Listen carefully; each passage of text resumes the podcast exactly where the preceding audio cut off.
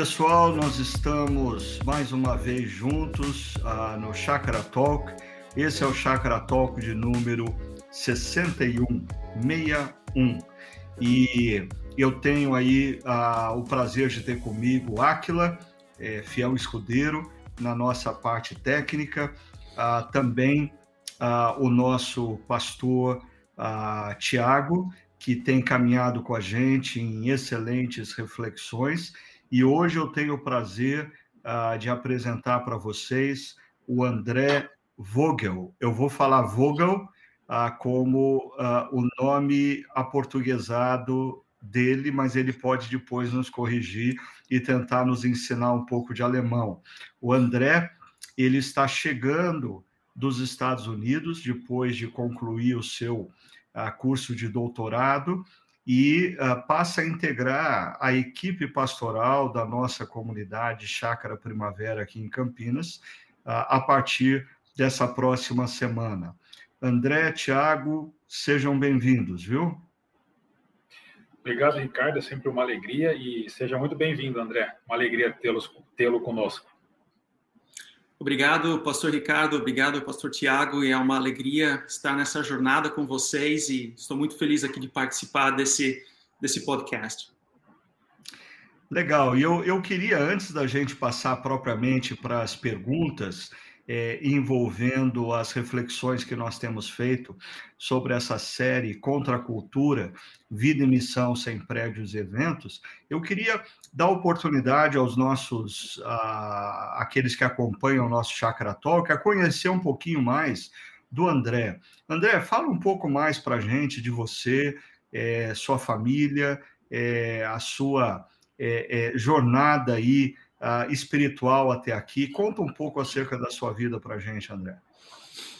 Bem, uh, na realidade eu sou uh, natural de Santa Catarina, numa cidade chamada Jaraguá do Sul, que é uma região polo industrial no interior, interior de Santa Catarina. Então foi ali que eu nasci e cresci. Né, até os meus 25, 26 anos de idade, quando então conheci a Cheryl, minha esposa, uh, uh, nós nos casamos, Uh, hoje eu sou pai da Lisa, a Lisa tem seis anos e, e fará sete já no mês que vem. O tempo passa, né? O tempo voa. E a, a Claire, ela tem um ano, né? Então uh, eu tenho uma primeira uma primeira jornada, por assim dizer, no, no mercado de trabalho. Eu tenho uma graduação em comércio exterior e eu trabalhava, atuava na área, né?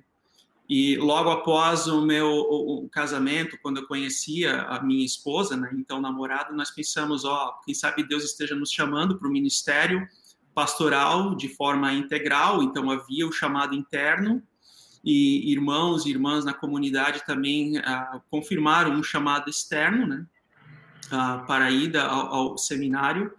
Então depois Posteriormente a isso, nós fomos para o seminário numa cidade chamada São Bento do Sul, em Santa Catarina, onde eu realizei todo o meu período de treinamento a, acadêmico no seminário. E ao término daquele tempo de treinamento, eu realizei uma, uma aplicação para uma bolsa de estudos, um mestrado nos Estados Unidos. Eu fui aceito na cidade de Minneapolis, onde nós passamos também dois anos uh, estudando lá no, no mestrado e também dentro daqueles dois anos, então eu fiz uma aplicação para o doutorado e logo em seguida, então nós nos mudamos para Indiana. E agora, em maio, então eu finalizei esse processo de doutorado e totalizando então seis anos uh, nos Estados Unidos, né? Um tempo legal, um tempo bacana, existe bônus e ônus, né? Então essa essa seria a minha a minha a minha digamos assim a minha caminhada acadêmica. E também no período uh, de doutorado, eu realizei um estágio em uma comunidade. Então, para mim, foi uma integração muito legal do que acontecia no ambiente acadêmico com a comunidade local, uma comunidade de fé. Então, eu fiz essa combinação né, de um estágio uh, lá nos Estados Unidos. Né?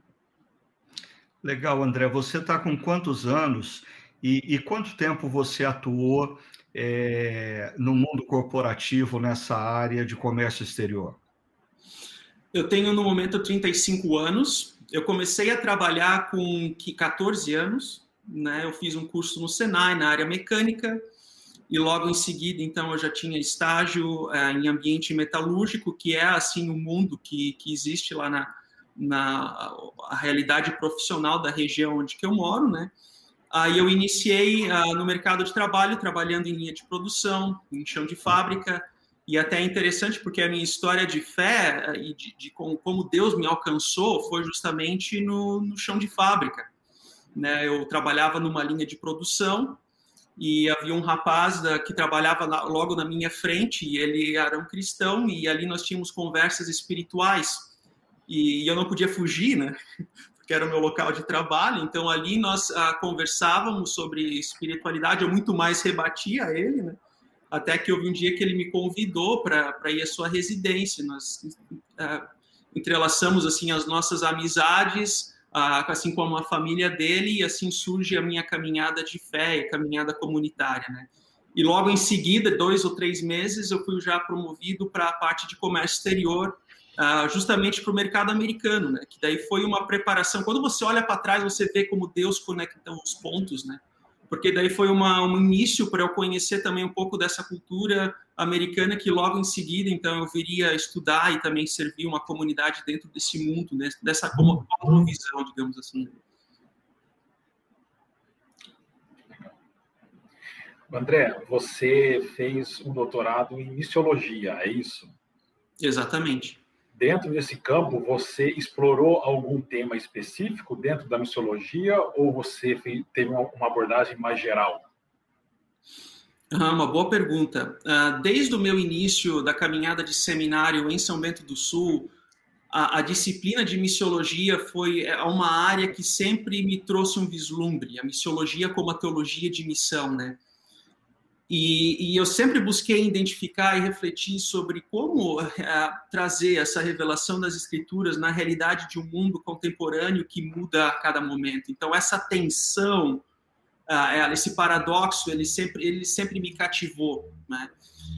E depois, posteriormente, quando eu fui para o mestrado uh, em Minneapolis, Minneapolis é uma cidade pluralista, é uma cidade multicultural. Então, eu tinha aulas uh, no bairro chamado Phillips Neighborhood, que é o mesmo bairro onde George Floyd foi assassinado.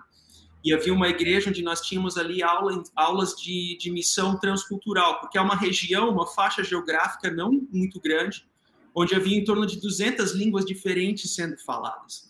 Então, assim, aquela realidade pluralista para um missiólogo, aquilo é, é fascinante de se refletir sobre como ser igreja nesses contextos nessas realidades tão desafiadoras. E depois no doutorado você aprende, né? Você tem, digamos assim, uma pincelada de todas as áreas.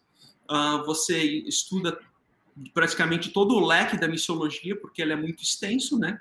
E a minha área, o meu centro de pesquisa, de forma específica, foi a formação teológica em uma perspectiva missional, né? Então, como uh, como desenvolver um currículo acadêmico, um currículo teológico que, que, que forme uh, no estudante uma mentalidade missional, né?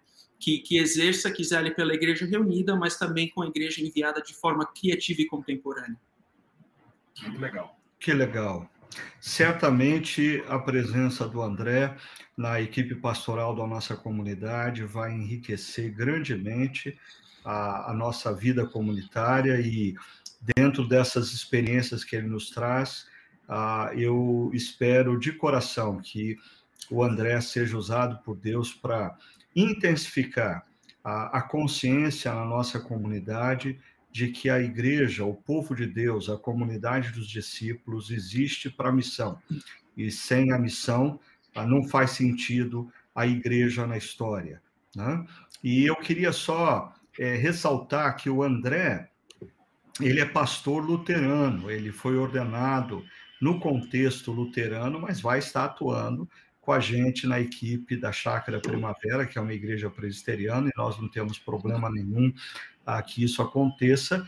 E o André vem é, dentro de um programa que a nossa comunidade há muitos anos tem a, a, a, oferecido, que é um programa de dois anos para jovens pastores que se identificam com a proposta da Chácara Primavera e desejam passar um período não apenas servindo na comunidade, mas conhecendo mais profundamente a nossa filosofia, os nossos processos.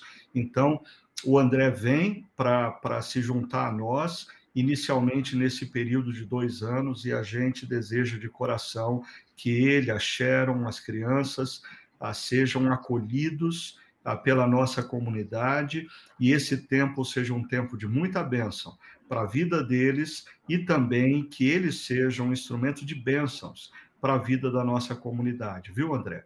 Oficialmente, seja bem-vindo, tá bom? Muito obrigado. Agradecido com a oportunidade e muito animado para servir a Deus e a missão dele através da Chácara Primavera. Então, vamos colocar o André para trabalhar, certo, Tiago? O Tiago já está aqui nessa, a, a, nessa Cova dos Leões, que é o nosso Chácara Talk, e eu queria começar com uma pergunta que a Raquel Neves enviou para a gente. Ela diz: é, Pastor Ricardo, ah, sou grata pela exposição clara e didática de hoje, se referindo à última reflexão, e aí ela vai dizer que a questão dela está relacionada a esse momento é, da pandemia e o comportamento de muitas igrejas e cristãos.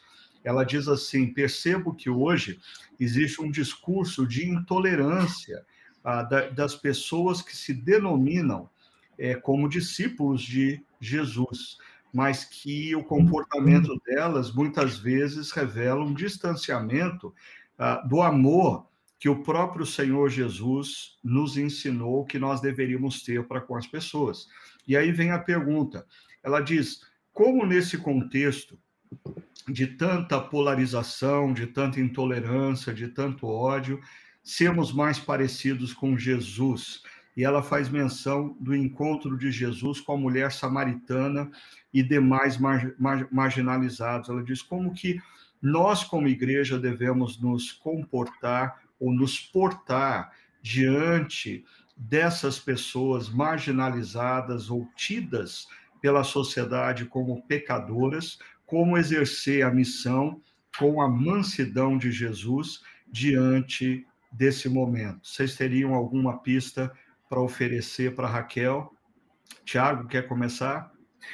Ricardo, eu responderia usando um texto bíblico que eu gosto bastante, João capítulo 8, Evangelho de João, no começo do capítulo 8, tem um narra uma história em que uma mulher foi flagrada em adultério e, e levada até Jesus e os seus acusadores tinham o objetivo de matá-la a pedradas, conforme as leis do Antigo Testamento. E a gente conhece a história. Jesus escrevia ao chão, e, e, eles não estavam preocupados com aquela mulher, eles queriam é colocar Jesus contra a parede. Então, a resposta de Jesus foi: ó, se ninguém tem pecado aqui, que atire a primeira pedra sobre ela. A gente sabe o que acontece, as pessoas vão soltando as pedras e vão embora. E fica só Jesus e aquela mulher. Então, Jesus pergunta: cadê os seus acusadores? Ela diz: eles foram embora. Então, Jesus dá uma resposta muito curta, simples, mas que para mim é é suficiente para mostrar como a igreja deve se portar. Jesus diz assim: Olha, eu também não te condeno, vá e não peques mais. Jesus, com essa resposta curta, ele mantém o equilíbrio. Ele não fala que ela não pecou. Ele não, ele não passa por cima do pecado. Ele deixa claro, ela errou, ela pecou. Mas ele, com graça e misericórdia, ele diz: não peques mais, porque pecar desumaniza as pessoas.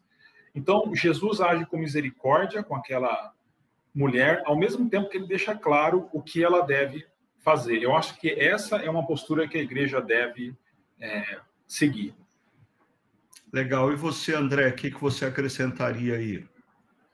Bem, a, partir do momento que eu li a pergunta dela, né, e também o, texto bíblico que você trouxe uh, na mensagem da, da, da, pregação e do culto, né? O tema que me veio à mente a partir disso é o tema da encarnação, né?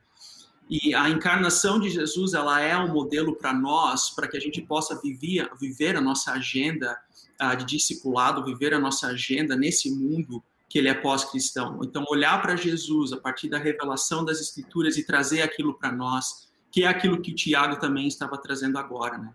Então, quando se fala da encarnação de Jesus, daquele que veio, que desceu, que veio até nós, se fez carne, habitou entre nós, Jesus foi aquele que chorou ah, com os pecadores. Quando foi a última vez que nós choramos pelos pecadores? Jesus foi aquele que comeu junto com pecadores. Claro, com a pandemia nós não temos mais essa liberdade, mas quando foi ou, ou, como como é os nossos relacionamentos com as pessoas que estão ao nosso redor. Então a encarnação de Jesus ela é um modelo, um paradigma para nossa vivência e caminhada hoje, né? É claro que há um risco aqui a encarnação. Eu não estou querendo me referir à encarnação como uma nova obra da cruz. Né? Esse é o risco que a gente corre. Não se trata aqui de trazer a linguagem da encarnação como se a igreja agora estivesse realizando uma nova obra expiatória. Não, não é essa a questão. Mas em resposta àquilo que Cristo fez na cruz. Então eu olho para ele como modelo de vida para também estar com outros e, e, e, e, exercer essa mansidão que o Tiago também acabou de dizer. Né?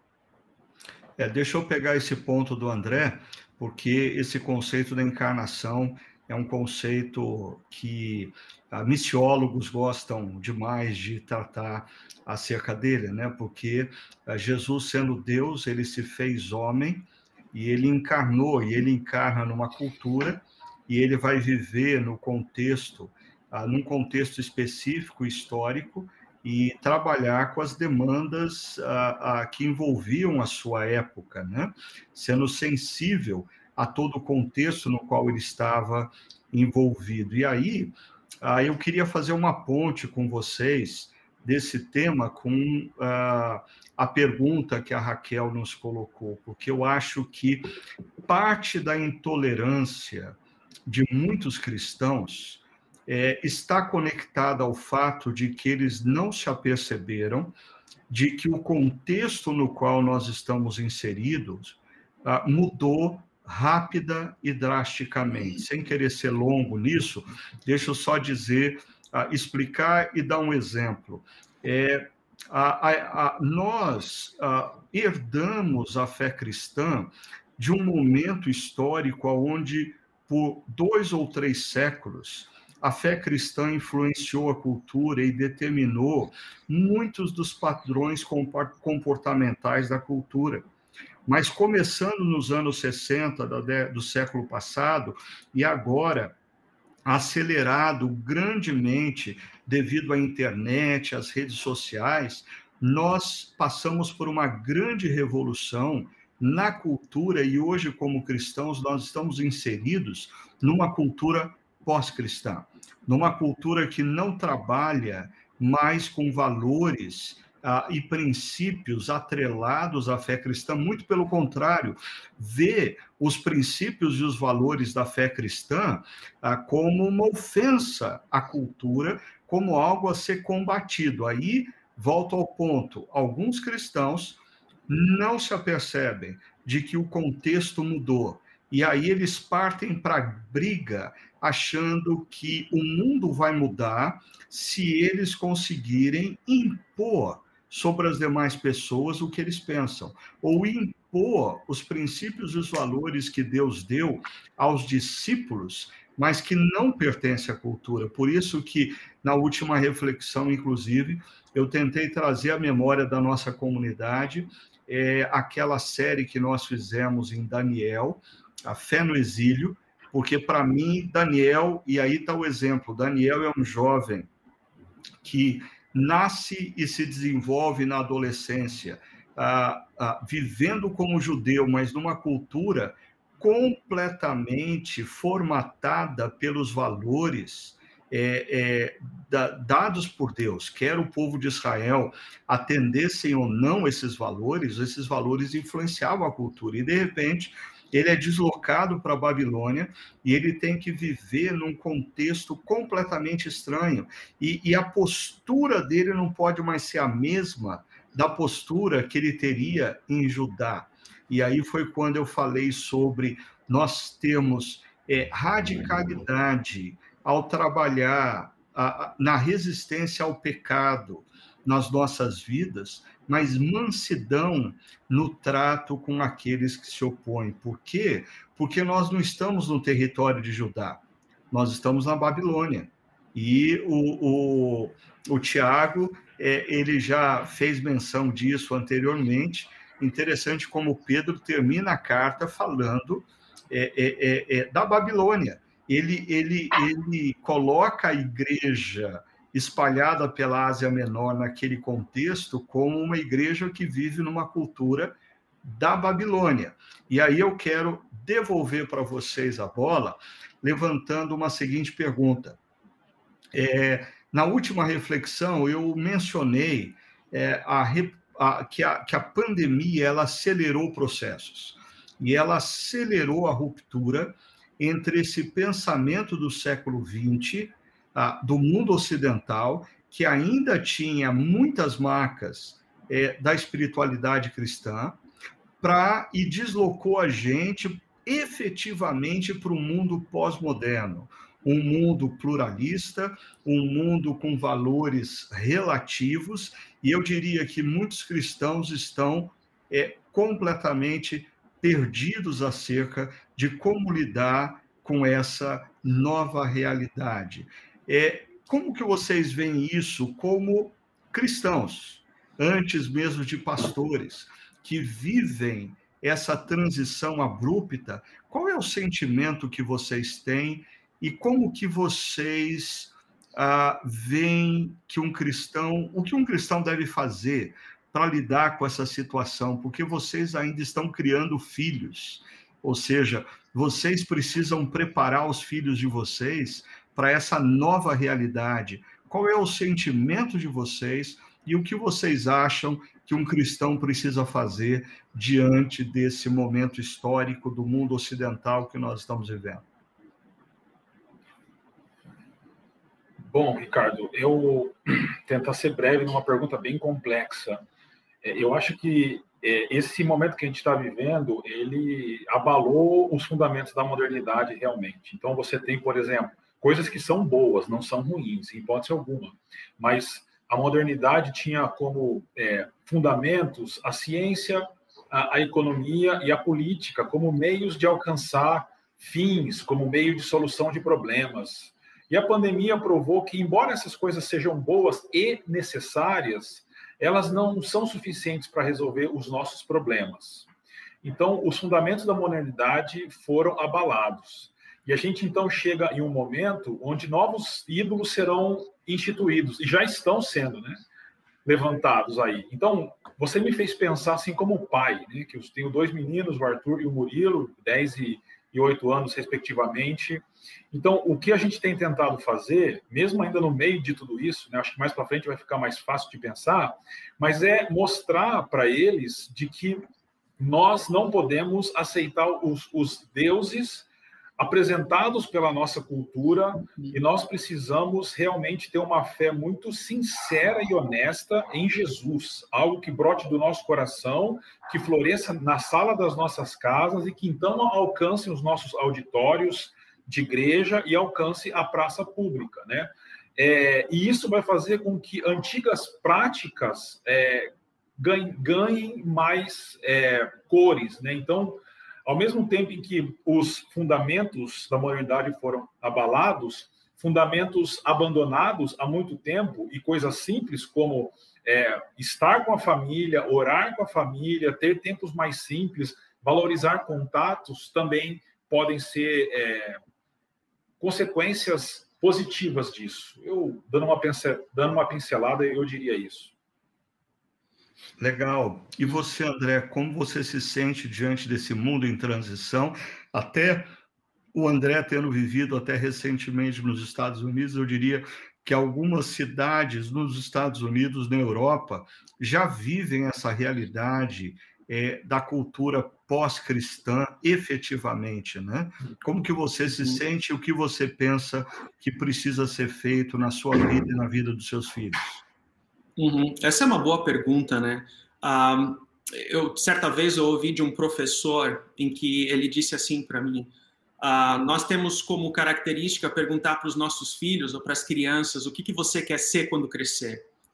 Mas ele falou assim que essa é uma pergunta errada, porque a partir do momento que você pergunta para uma criança o que você quer ser quando crescer, ela vai se, vai se imaginar com um jaleco branco no corredor de um hospital preenchendo formulário. Ela vai se imaginar como alguém andando com uma roupa ou terno e gravata, com uma pastinha de couro, se imaginando como advogada ou etc. A pergunta certa deveria ser: que problema você quer resolver um dia? Porque a partir do momento que você inverte a pergunta, a criança ela vai também entender que ela vai enxergar aquela pessoa de jaleco branco no corredor de um hospital, preenchendo formulários, mas também como aquela que esteve há poucos minutos na sala de cirurgia tentando salvar uma vida. Ela também vai compreender que aquela pessoa que anda de terno e gravata é alguém que está indo para uma audiência para resolver e lutar por justiça, e assim por diante. Ou seja, você traz a realidade da vida também para dentro da criança. E assim como o Tiago falou, ah, exercícios né, espirituais ou, ou, de leitura da palavra e oração dentro dentro da nossa própria casa, né? Eu penso que há aqui também uma quebra de paradigmas de gerações, né? Talvez outras gerações elas tinham o um foco no grande, no grandioso, a grande corporação, as megas igrejas, né? A minha geração de milênios talvez não vá nessa direção. Ela é uma geração muito mais relacional. Ela é uma geração que isso pode ser um problema também, mas ela enfatiza muito mais a experiência, a realidade da vida. Então, nesse sentido, eu penso que aqui em diante a aceleração que a pandemia ela está trazendo é uma, uma ênfase muito maior no muito maior na, na, nos relacionamentos interpessoais. Eu que sou uma pessoa introspectiva, eu que sou uma pessoa indutiva, digamos assim, que em outras palavras isso significa eu me dou bem comigo mesmo, sou ficar sozinho, não tenho problema nenhum em ficar sozinho, mas eu que tenho essa característica introspectiva, eu não vejo a hora de encontrar pessoas, eu não vejo a hora de estar em reunião numa, numa comunidade ou estar é, em volta de, de, de pessoas ao meu redor, porque é uma marca, essa necessidade, eu penso que a pandemia ela trará, acelerar e acelerar, acelerará, e assim nós teremos também, a meu ver, uma forma de expressar isso de uma forma saudável nos nossos relacionamentos e, e também na missão e, e vida espiritual. Legal.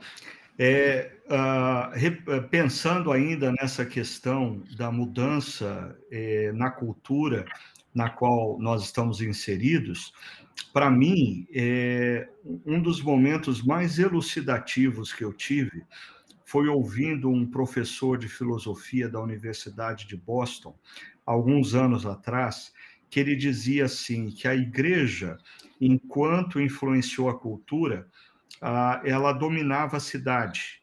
E, ela construiu a, toda a, a, o ensino dela, a educação cristã, a apologia, apologética, é, baseado na defesa da cidade. Por quê? Porque ela defendia, ela, ela, ela dominava a cultura.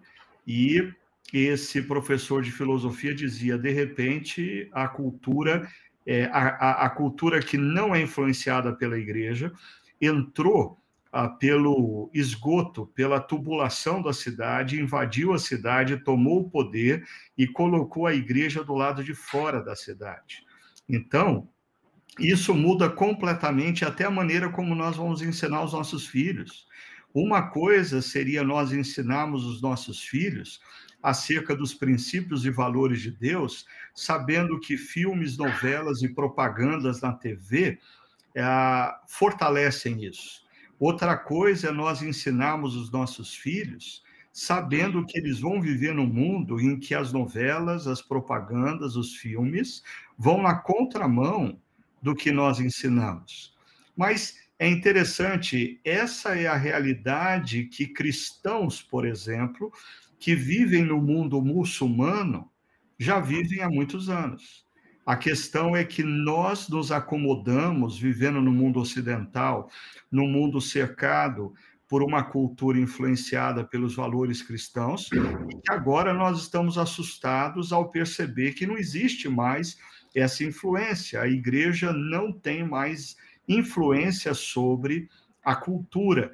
E eu acho que o perigo que existe nesse processo é que alguns cristãos que não se apercebem disso, eles estão achando que bradar contra a cultura, bater na mesa e literalmente rodar a baiana vai resolver o problema. Não. Nós estamos do lado de fora da cidade. Nós precisamos preparar a próxima geração para viver essa nova realidade. E aí eu vou devolver a palavra para vocês ah, com uma pergunta de uma pessoa que não se identificou, mas a pergunta é bem interessante. Ele pega o gancho da última reflexão sobre no tempo que me resta. Ele diz: no tempo que me resta, como levar o evangelho aos jovens? E ele diz: aqui considero os que não costumam frequentar a igreja, uma vez que são uma geração que não consegue. Olha como ele descreve a geração atual, talvez os uh, milênios e os Zs, né? Uh, seguir, não consegue seguir regras, mandamentos, agem por intuição uh, e sofrem ao menor sinal de dificuldade, consequentemente desistindo das coisas. Ou até partem para uma nova experiência para evitar o sofrimento. E a pergunta dele é: a, igreja está se preparando para lidar pra, com essa nova geração?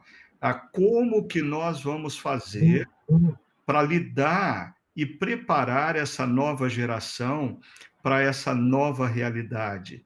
É, vocês que estão mais próximos dessa geração, vocês teriam alguma ideia para dar? Quer começar essa, André? Sabe que essa pergunta, essa pergunta, entrando no, no, tema de forma específica, ela me lembrou uma história que é atribuída ao missionário indiano Sadhu Sundar Singh. E, e certa vez, que viveu no final do, do século XIX, e certa vez ele estava andando por um lago e ele viu um pato na lagoa olhando com os olhos fixos no sol. E ele passou a refletir a partir daquilo, passou a refilosofar, olha, é como um cristão. O cristão olha para a luz de Deus, para a luz de Cristo e assim tem a orientação para a sua vida. E de repente, numa fração de segundo, aquele pato voltou a cabeça para debaixo da água e tirou um peixe. O que teria acontecido? Na realidade, aquele pato não estava olhando para a luz ele estava se utilizando, usufruindo da, da energia solar para identificar onde que estavam os peixinhos ao redor e assim então catar o peixe. É, eu penso assim que a, a, cultura em que a gente vive muitas vezes é uma cultura onde as pessoas se usufruem, fingem que estão olhando para a luz de Deus, fingem que estão olhando uh, para a luz de Cristo, mas na realidade elas estão muito mais preocupadas com os peixinhos que estão ao redor. Isso também é muito comum, eh, principalmente dentro da nossa geração, as gerações, as gerações mais novas, né? De querer encontrar na realidade ou buscar olhar para os peixinhos, que seriam as idolatrias da nossa cultura, né? A ascensão profissional, ou até mesmo uma visão distorcida de casamento e namoro, etc uh, ou o exercício do prazer de uma forma que talvez extrapole uh, o contexto bíblico. Então, nesse sentido, o que o ponto de partida para nossa reflexão é a partir do momento que eu busco a Deus, eu estou buscando aquilo, olhando realmente para a luz, a partir das Escrituras, refletindo isso na vontade de Deus na minha vida, ou na realidade eu estou procurando os peixinhos que estão ao meu redor? O próprio pastor Ricardo mencionou isso na, na pregação de que em um dos pontos, né? Quantas pessoas que eu conheci que se deixaram levar por essa idolatria ao longo da caminhada de fé. No fundo, são pessoas que acho que todos nós também já vivemos ou conhecemos pessoas nessa situação. É cuidar para não olhar para os peixinhos ao redor, mas sim para a luz de Deus que, que quer nos guiar e, e também exercer a vontade dele na nossa vida. É verdade, André. Eu acho que o, o o que se torna muito difícil, muitas vezes, para todas as gerações, é identificar os seus próprios ídolos, né? É, me parece que, assim, é muito fácil é, para mim olhar para a geração que me antecedeu e dizer os ídolos dessa geração eram esses, esses, esses. Ah, ou olhar para a geração mais jovem e dizer esses são os ídolos dessa geração. Mas é mais difícil para mim é, identificar a, a, os ídolos da minha própria geração. Ídolos que têm levado o meu coração, talvez, para longe dos caminhos de Deus. E aí, para mim, eu acho que a importância da comunidade cristã a manter essa dimensão é, plural no que diz respeito às faixas etárias. Me preocupa quando a gente começa a pensar em uma igreja, alguém apresenta como resposta assim, não, a maneira como nós vamos alcançar a próxima geração é tendo uma igreja para jovens. Não, é, uh, pessoas que passam a se é, relacionar só com o grupo é, semelhante perde a capacidade de, por exemplo, identificar quais são os ídolos que têm levado o seu coração para longe, para para longe dos caminhos de Deus. Então, essa é uma coisa que eu penso às vezes que quanto a igreja é a única organização que vai restar na sociedade aonde é, jovens estão envolvidos com outras faixas etárias. Gradativamente, por exemplo, no mundo profissional, isso não é mais uma realidade, porque existem empresas que concentram jovens trabalhando com jovens. Nas escolas, sempre as escolas foram divididas por faixas etárias, e eu diria que é de fundamental importância para a gente perceber os ídolos do nosso coração, nós nos relacionarmos com pessoas que pertencem a gerações diferentes. Mas, Tiago, ah, qual seria a sua dica do que a igreja e nós precisamos estar atentos para alcançar essa geração mais nova ah, que foi descrita aqui por esse amigo que mandou essa pergunta para a gente? Ricardo, respondendo é, as, as, perguntas que ele coloca, eu acho que a igreja não está se preparando, a igreja, no geral, nós aqui na Chácara estamos nos debatendo muito com essa questão para tentar nos preparar. Eu acho que para pregar o evangelho para essa, essa geração, está conectado ao que você acabou de falar, não apenas anunciar, mas a vida comunitária é o meio para o qual é, o evangelho chegue a essas pessoas. Então, o evangelho deve chegar do púlpito, mas deve chegar também através da vida comunitária, porque eles precisam disso. Agora, falando um pouco dessa geração, e você tem pontuado isso algumas vezes, quando eu olho para essa geração, que é um pessoal mais novo do que eu, a palavra que sobe ao meu coração é desespero, porque a felicidade se tornou um ídolo dessa geração. É, o importante é ser feliz, eles dizem assim. E é por isso que eles se comportam dessa maneira. É por isso, é por isso que eles têm dificuldade com mandamentos, com regras, com sofrimento, com dor. Porque pra, na cabeça e no coração deles, eles precisam ser felizes. E por que isso? Porque eles estão numa situação de desespero, embora muitos não percebam isso. Mas eles foram lançados no, numa sociedade ocidental, principalmente, que tem um, uma estrutura de pensamento que é, os conduz ao seguinte: a única coisa que resta para nós é curtir a vida, é ter sensações, é ser feliz, porque não existe mais nada além disso. Então, a, a felicidade se tornou um ídolo. Dessa forma, para finalizar, eu acho que a gente precisa é, mostrar para eles que existem novas realidades e qual é o telos, qual é o fim da vida humana? Não é ser feliz. Não é ser feliz. Esse não é o telos da vida humana. E é curioso porque quanto mais tentam viver para ser feliz, menos felizes eles são. Eu acho que seria mais ou menos nesse caminho. Eu creio que você está apontando para a gente, Tiago, algo que a gente tem abordado muitas vezes aqui no contexto da chácara, que é a gente resgatar a cosmovisão cristã. Né? Nós estamos numa. A igreja ocidental ela é formada por pessoas que se tornaram membros das igrejas, mas elas são completamente desprovidas da cosmovisão cristã. Quando elas olham para suas vidas, ah, quando elas definem os seus valores, quando elas organizam os seus planos, tudo isso é feito a partir de uma cosmovisão secular. E hoje em dia eu diria uma, uma cosmovisão pagã, porque o que existe pré visão cristã e pós sociedade cristã é uma cosmovisão pagã de deuses, de ídolos, né? E é impressionante como a geração mais jovem, que é uma geração pós grandes ideais históricos, eles nascem e vivem aonde não existe mais a Guerra Fria, do capitalismo e do comunismo. Ah, toda a polarização que a gente vê hoje não é nada parecido com os ideais da esquerda dos anos 60 de construção de uma sociedade justa, ou os ideais da direita na década de 60, que é a proteção da liberdade e a construção de uma sociedade é, igualitária. Ah, ah, tudo isso rompeu, tanto o, ideal da esquerda e o ideal da direita é, acabaram ao longo das décadas e sobrou para essa geração micro-ideais. Ah, ideais relacionados à questão racial, ideais é, relacionados à questão de gênero, mas tudo isso são micro-ideais. E falta para essa geração a conexão com o macro, ah, que é ah, o reino de Deus, o que, que Deus está fazendo na história.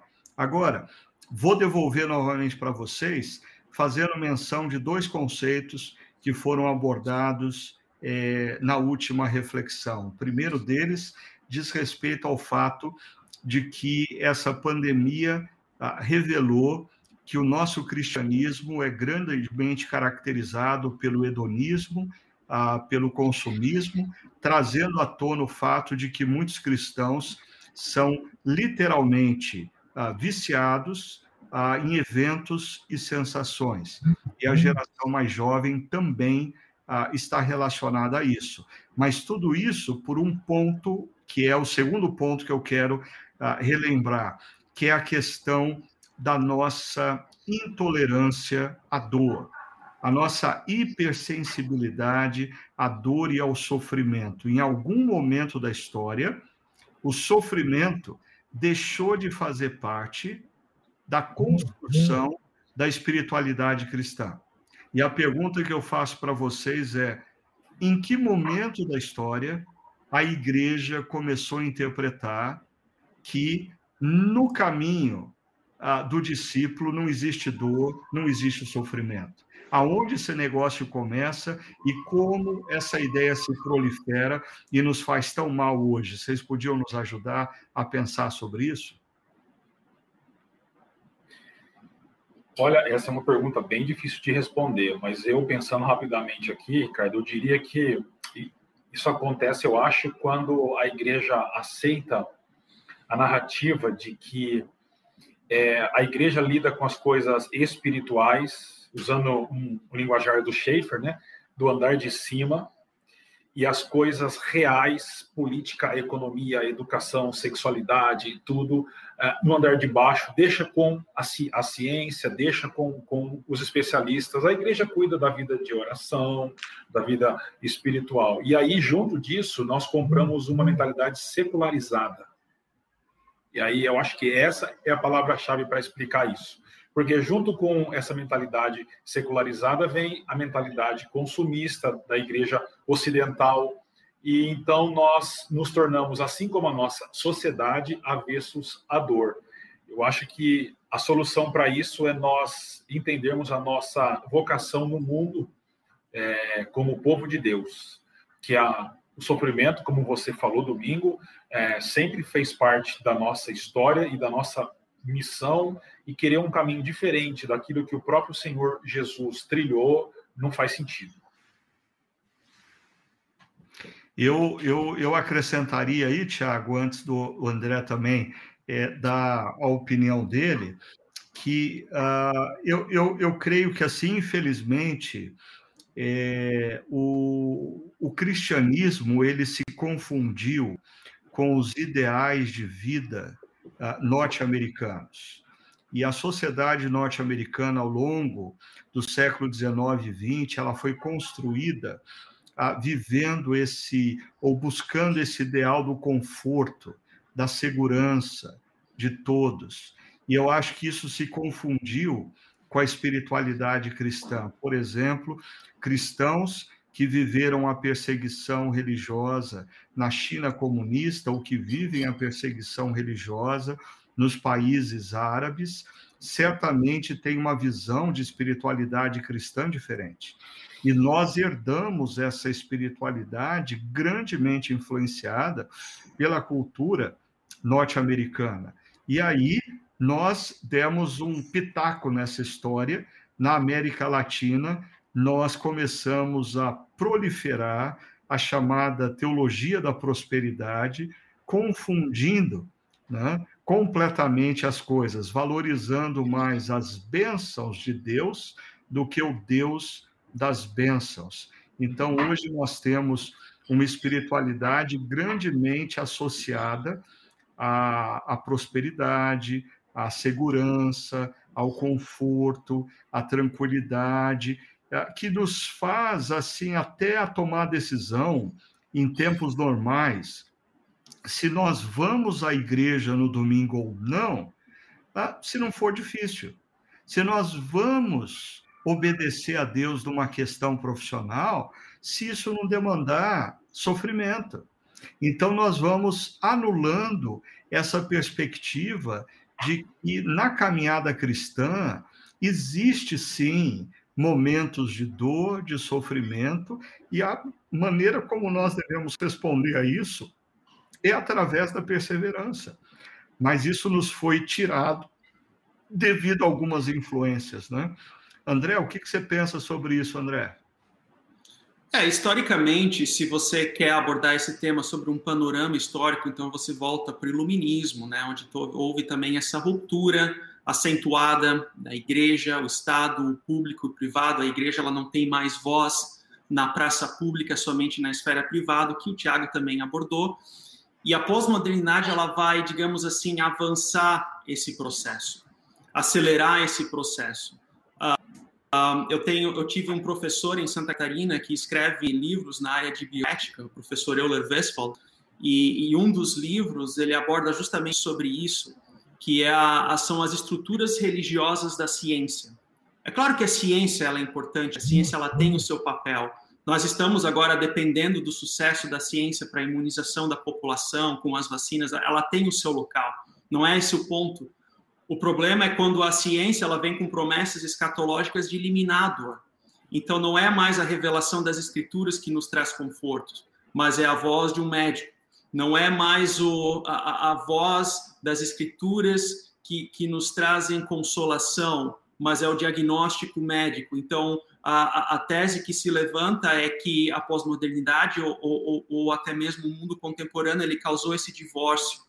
E eu penso que nesse meio nós, como, como comunidade de fé, nós temos uma oportunidade de permanecermos firmes naquilo que é a essência do Evangelho e trazermos conforto, trazermos consolo, justamente nessa realidade da qual nós vivemos, da, que, é a, que é a concepção que é a, a, existência da pandemia. Então é essa a interpretação que eu tenho, né, sobre sobre esse problema, sobre esse problema em si. Legal. E a gente está caminhando para finalizar uh, esse podcast. Eu queria a ajuda de vocês é, para minha reflexão uh, com a comunidade no próximo domingo. Na reflexão anterior, essa frase, no tempo que resta, no tempo que resta, procurem não viver nessa direção, mas viver na direção da vontade de Deus. E aí, nós vamos estar conversando uh, no próximo domingo uh, sobre um trecho em que uh, Pedro com, começa a, a, o trecho dizendo: Mas já está próximo o fim de todas as coisas. Portanto, e mais uma vez, Pedro vai, de certa maneira, dizer: gente, no tempo que resta, você precisa redefinir os seus valores e ah, é, enquadrá-los dentro da vontade de Deus, adequá-los à vontade de Deus, fazer a opção pela vontade de Deus. E aí vem uma pergunta que a gente não combinou e eu sei que ela é complicada, mas eu só eu só estou precisando de algumas dicas para a pregação de domingo. A pergunta final que eu faço para você é: como eu, como cristão, posso entender qual é a vontade de Deus para minha vida no tempo que me resta, seja quanto for o tempo que me resta? Me ajudem, pastores, como eu posso entender a vontade de Deus para minha vida? Alguma dica para me ajudar na pregação, na reflexão desse próximo domingo? Olha, Ricardo, é, é um desafio isso, mas uh, é um desafio, mas eu acho que tem um caminho para isso. Eu diria, assim, teologicamente falando, que existe sempre uma ideia mais geral. Qual que é a vontade de Deus para nós? Você precisa entender que qual é o seu fim, qual é o seu objetivo. A gente está aqui para glória de Deus e para tudo aquilo que a gente fizer a gente tem que glorificar Deus. Agora, é, a vontade de Deus é que é, Jesus seja formado em nós. É isso que Paulo fala aos Colossenses. Então, Deus não tem compromisso com a nossa felicidade, Deus não tem compromisso com a nossa prosperidade financeira. O compromisso de Deus com a gente é de formar Jesus em nós. E aí eu acho que nessa perspectiva de viver para a glória de Deus e de ter o caráter de Jesus, a gente aplica tudo.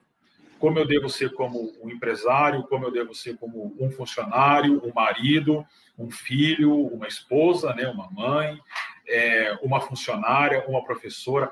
Tudo precisa ser compreendido dentro dessa perspectiva de vivermos para a glória de Deus, de termos o caráter de Cristo em nós.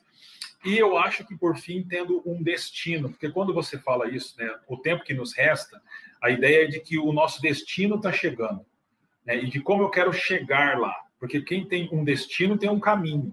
Quem tem um destino tem um meio para chegar lá. Quem não tem destino, qualquer caminho é caminho.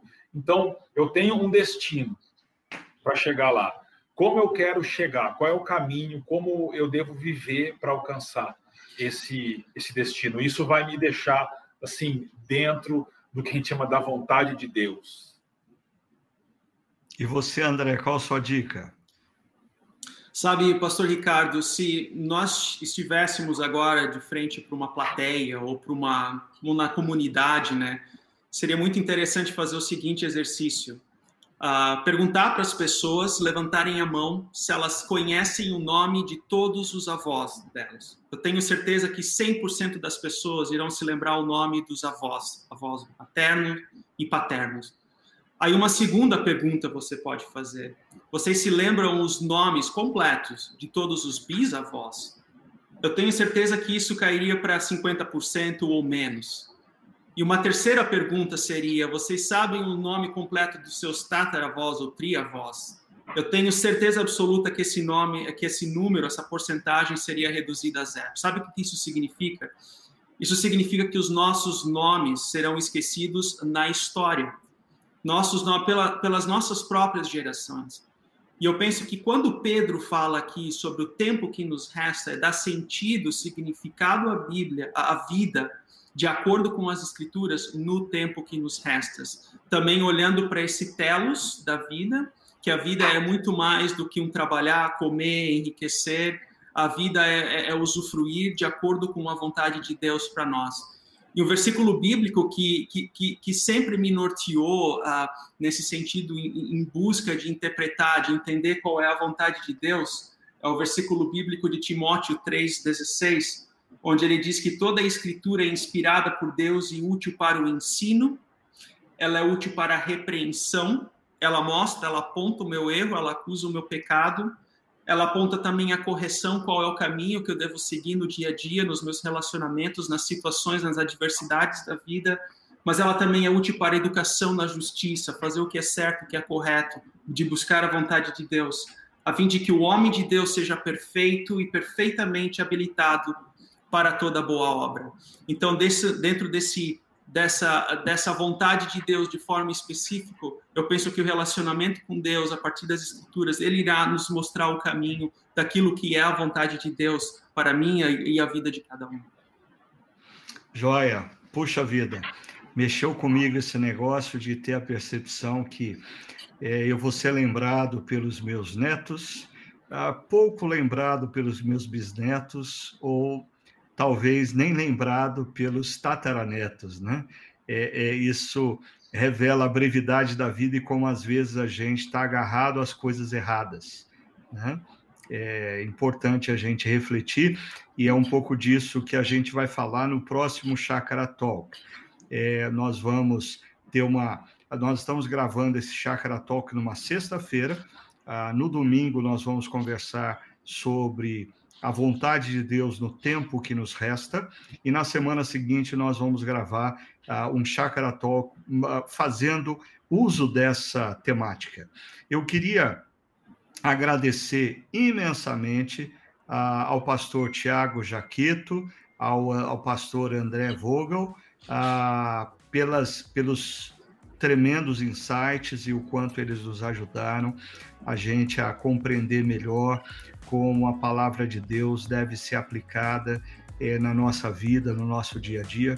Que Deus continue abençoando grandemente as suas vidas e quero agradecer também a sempre disposição e eficiência do Aquila nos oferecendo aí o apoio na área técnica, tá bom?